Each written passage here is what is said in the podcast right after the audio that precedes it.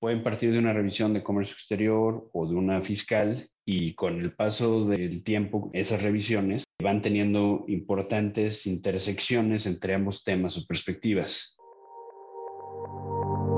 Esto es Viernes de Opinión, Viernes de Opinión, un podcast original de Sánchez de Bani.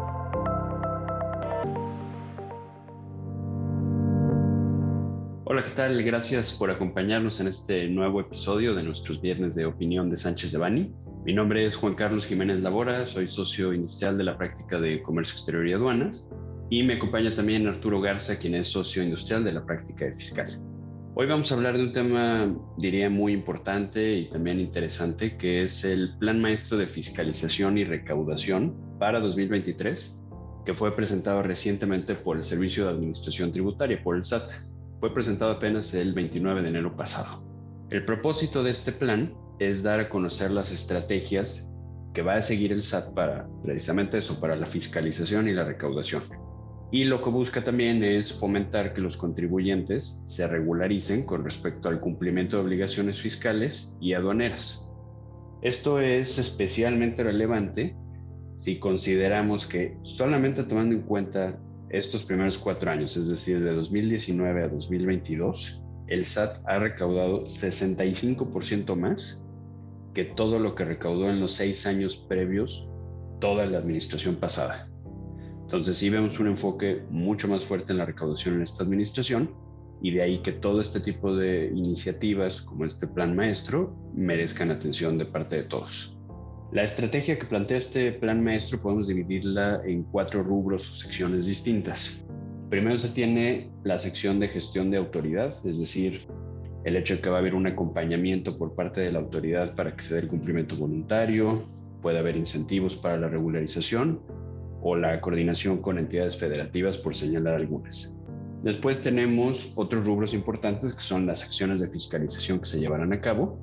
Uno que destaca particularmente y del cual platicaremos, que son los sectores económicos que se van a revisar y los conceptos y conductas que se van a revisar. Entonces, no solamente es un mensaje generalizado en el sentido de que habrá auditorías, de que va a haber mayor fiscalización, de que se pretende recaudar más, sino que sí nos da una línea clara por parte del SAT de qué es exactamente lo que se va a revisar, a quién se va a revisar y con qué propósito.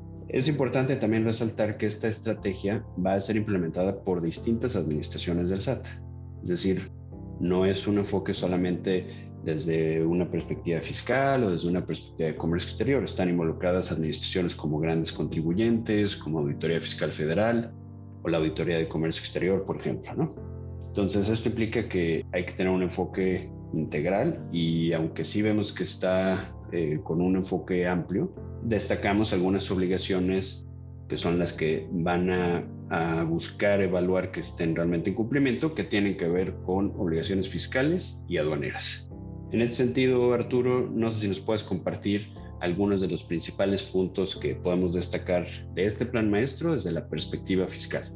Gracias, Juan Carlos. Como lo habías comentado, e, este plan se centra en sectores económicos y en conceptos o conductas. Y cada año va evolucionando el plan, van incluyendo sectores que se pudieron haber quedado rezagados, sacando sectores que, que ya no consideran que son eh, relevantes o de riesgo. Por ejemplo, este año se incorpora el sector de electrónicos, entretenimiento y turismo y hotelería. Entonces, si estamos en alguno de esos sectores, tenemos poca experiencia en, auditorías, es el mejor momento para empezar a hacer housekeeping.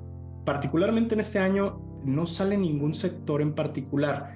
Dirección de corporativos y servicios de apoyo a negocios técnicamente sale si hacemos un, contraste estricto, pero cuando analizamos el cuadro de, de conceptos y conductas, ahí está inmerso. Entonces, Quisiera platicar un poquito de cuáles son los conceptos nuevos este año. Son bastantes, son más de, 10 y voy a platicar un poquito de, los que son importantes para efectos fiscales. Y empezamos con el tema de servicios especializados. Es un tema que, que cada vez vemos que se está centrando la autoridad, sobre todo en el último trimestre del 2021. Vemos temas de derechos mineros, todo lo que tiene que ver con reestructura de sociedades, análisis directos a socios y accionistas, no solo a nivel de la persona moral, eso es muy importante. Cada vez vemos más auditorías a personas físicas, operaciones de capitalizaciones de pasivos o de financiamientos y muy importante, operaciones con fideicomisos, fideicomisos de administración, fideicomisos de garantía.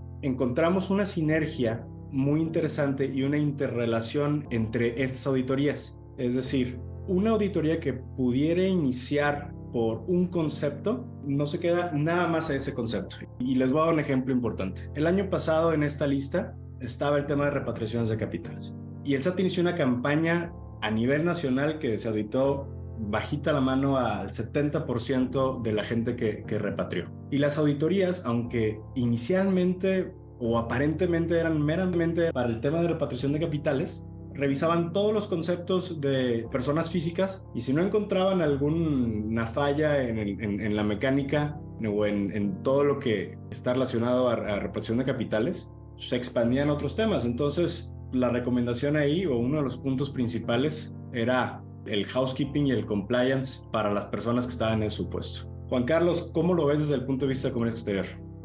Desde el punto de vista de comercio exterior también hay varios puntos que vale la pena destacar. Por ejemplo, el plan destaca que se van a fortalecer revisiones de comercio exterior, pero que estas van a estar enfocadas principalmente en operaciones temporales y en verificaciones de origen. Buena parte de las empresas que tienen operaciones de importación y de exportación en México están relacionadas con estas dos y tienen ambas componentes importantes que se deben de observar de manera preventiva por parte de, los importadores y exportadores para evitar que estas auditorías lleguen a conclusiones que no son las que esperamos, ¿no? que, que se determine que las obligaciones no fueron cumplidas. Desde el punto de vista de las operaciones temporales, guarda lógica porque dado que este régimen permite posponer obligaciones, sea de pago de impuestos o de cumplimiento con regulaciones, pues hay un apetito ahí por parte de la autoridad para verificar que eventualmente sí se haya cumplido con esas obligaciones y que los beneficios que se tomaron sí hayan estado justificados. Por el lado de las verificaciones de origen, de la misma forma se obtiene beneficio porque se aplica un trato preferencial al momento de la importación y pues eso lleva a las autoridades a verificar que efectivamente los beneficios que se tomaron bajo un acuerdo comercial hayan tenido detrás el sustento necesario para que así hubiera sido. Y de la misma manera, se destacan algunas conductas o algunas acciones relevantes por parte del SAT. Por ejemplo, se menciona en el plan que va a haber verificaciones de cumplimiento específicamente relacionadas con la certificación en materia de IVA y de IEPS. Aquí tenemos alrededor de 3.000 empresas que tienen esta certificación en México y hay que recordar que esta certificación impone distintas obligaciones que tienen que ver con la perspectiva de comercio exterior y las operaciones bajo algunos programas como el programa IMEX, pero también algunas obligaciones corporativas, laborales y desde luego fiscales. Entonces, siguiendo la línea de lo comentado por Arturo, pues hay que tener en mente que va a haber una revisión integral del cumplimiento de obligaciones, no solamente desde la perspectiva de comercio exterior. Después tenemos otras conductas importantes desde la perspectiva de comercio exterior, como el tratamiento del IVA. Esto es importante también para devoluciones, cuando se aplica una tasa del 0% o de nueva cuenta en importaciones temporales. Se destacan también y consideramos importante la subvaluación en operaciones de comercio exterior o bien el uso indebido de tratados comerciales. Y otro importante es el de pagos al extranjero y posibles reestructuras internacionales, lo cual sabemos que puede tener implicaciones para las operaciones que se tengan en México de estas reestructuras internacionales. Entonces, hay distintos puntos que son importantes, pero creo que estos destacan en particular este plan maestro desde la perspectiva de comercio exterior. Pero más allá de esos puntos en particular o de destacar alguna conducta particularmente, creo que es muy importante resaltar que desde hace ya un par de años las revisiones del SAT suelen tener, como ya mencionaba Arturo, un enfoque integral, aunque al parecer en un inicio vayan muy enfocadas a un punto específico, sí suelen tener un enfoque integral detrás. Entonces, pueden partir de una revisión de comercio exterior o de una fiscal y con el paso del tiempo esas revisiones van teniendo importantes intersecciones entre ambos temas o perspectivas. Y por ello es que es tan importante que las empresas o contribuyentes en general, porque también puede ser para personas físicas como ya se destacaba, adopten también esta perspectiva integral. Primero desde un enfoque preventivo, anticipándose a aquellos temas que pueden ser revisados y es un poco la intención que tiene este plan maestro, pero también estando ya en una auditoría para la correcta atención de la misma, o sea, ser muy específicos y muy estratégicos con respecto a qué información se brinda, en qué momento se brinda y cómo se brinda. Entonces, sobre esta perspectiva, Arturo, eh, ¿podrías compartirnos algunos puntos dentro del plan maestro que estamos cubriendo en donde veamos reflejado precisamente esta dualidad entre lo fiscal y de comercio exterior? Claro, mira, te doy un ejemplo. Sobre todo si estamos en las industrias o en los sectores económicos a revisar, pero debemos también verlo en términos generales. Si tuvimos en el, ejercicio anterior o en, los, o en los últimos cinco años una operación de reestructura, estamos en el ojo del huracán. Y esa operación de reestructura, a manera de ejemplo, tiene una serie de formalidades, por ejemplo, avisos de cambio de accionistas, entre otras cosas. Es muy importante, ahorita es una reflexión y auditorías preventivas, como lo consideraba Juan Carlos, porque en, esa revisión principal que tiene por objeto identificar o verificar el cumplimiento de obligaciones fiscales, pues la autoridad podría identificar situaciones que nos pondrían en default en un tema de certificaciones de IVA o Entonces ahí encontramos que de punto A llegamos a punto B. O otro tema, por ejemplo, en las acciones de fiscalización, el SAT ha sido muy puntual en que sigue con su esquema de tasas efectivas este, y de hecho acaba de publicar también las del ejercicio 2020-2021. Entonces es muy importante hacer una reflexión este, y, revisar muy bien nuestras tasas efectivas para ver si estamos abajo de, la tasa promedio que determinó la, la autoridad, porque en la medida que estemos abajo, y estemos en los sectores económicos del, plan maestro, la probabilidad de que nos auditen es muy alta.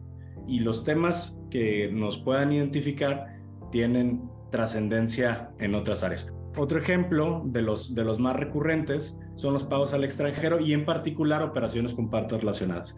En fiscal nos centramos mucho en temas de materialidad, en temas de, de soporte, en tema de razón de negocios, pero también tienen muchas incidencias en materia de comercio exterior. Sí, tocas buenos ejemplos, Arturo. Por ejemplo, en el que comentas de las tasas efectivas del impuesto sobre la renta. Hemos visto en últimos años muy comúnmente que auditorías que son iniciadas incluso por la eh, Administración General de Auditoría de Comercio Exterior terminan volcándose principalmente a temas de impuesto sobre la renta, que tiene pues un corte un poco más fiscal contable que de comercio exterior pero es porque hay precisamente elementos que se intersectan entre la perspectiva fiscal y la de comercio exterior. Por ejemplo, hace referencia o se revisa el tipo de cambio que se utilizó en las operaciones de importación en comparación con la que se está utilizando para efectos de la contabilidad de la empresa para esas mismas operaciones, o se revisan las deducciones que se tomaron para efectos impuestos sobre la renta en compras internacionales, el valor en aduana que se declaró al momento de la importación en comparación con lo que se tiene en facturas, por señalar un par de, ejemplos. ¿no? Entonces ahí lo vimos muy, muy claramente reflejado. En el caso de pagos al extranjero que comentabas también, eso es muy importante desde la perspectiva de comercio exterior, aunque pareciera de inicio un tema fiscal, porque para efectos de determinar el valor que se va a declarar en aduana, que va a ser la base sobre la cual se van a calcular los impuestos de importación, tiene un juego importante que se pagó al extranjero, por ejemplo, con respecto a transportación, a seguros, a otros servicios que pueden ser conceptos que deban de incrementarse al valor pagado por las mercancías que se están importando y donde no encuentras una congruencia entre lo que estás declarando, sean declaraciones de comercio exterior, como sería el caso de los pedimentos, o en declaraciones fiscales, contra lo que tienes de soporte documental para efecto de esos pagos al extranjero, es donde empiezan a venir los cuestionamientos y determinaciones que no son favorables para la empresa. Y, tocas un excelente punto, por ejemplo, el tema de la transportación y, y, el tema de los seguros, por ejemplo, ya nos ha tocado casos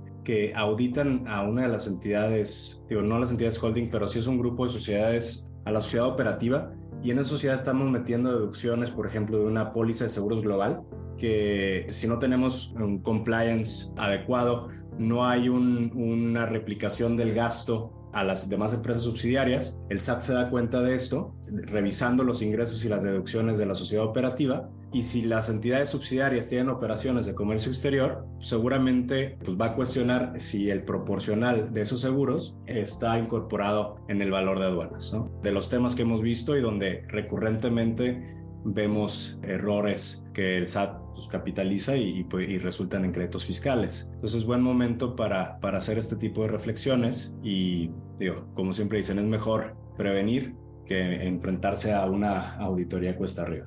Para concluir, y, si algo nos enseñan estos indicadores es que el SAT ya, al menos esta administración, empezó a concluir que no necesita haber reformas fiscales para aumentar la recaudación, que existe mucho margen de oportunidad en auditorías con, con las reglas actuales, en los periodos auditables. Entonces, hemos visto que nuestros clientes que toman auditorías preventivas integrales, es decir, no solo de la perspectiva fiscal ni de la perspectiva de comercio exterior, sino tomando en cuenta ambas, se logra identificar y prevenir conductas que en este plan podrían ser perfectamente bien identificables y podrían resultar en, una contingencia fiscal o en una auditoría bastante cuesta arriba. Entonces, los invitamos a reflexionar de estos temas, a revisar puntualmente si su sector está dentro de este plan o si realizaron actividades o conceptos que, están dentro de este plan para tomar acción y no esperar al último momento porque realmente ahí es donde se complican las cosas. ¿Cómo ves, Juan Carlos?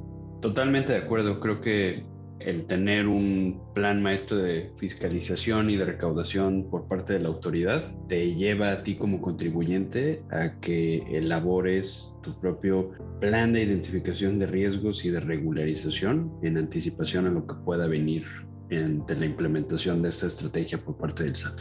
Les agradecemos mucho el tiempo y nos vemos en el próximo viernes de opinión de Sánchez de Bani. Hasta luego. Les recordamos que este material representa una opinión, por lo que no puede ser considerado como una asesoría legal. Para cualquier duda o comentario sobre este material, contacte a Juan Carlos Jiménez Labora Mateos, jclabora.com, Arturo Garza, agarza.com.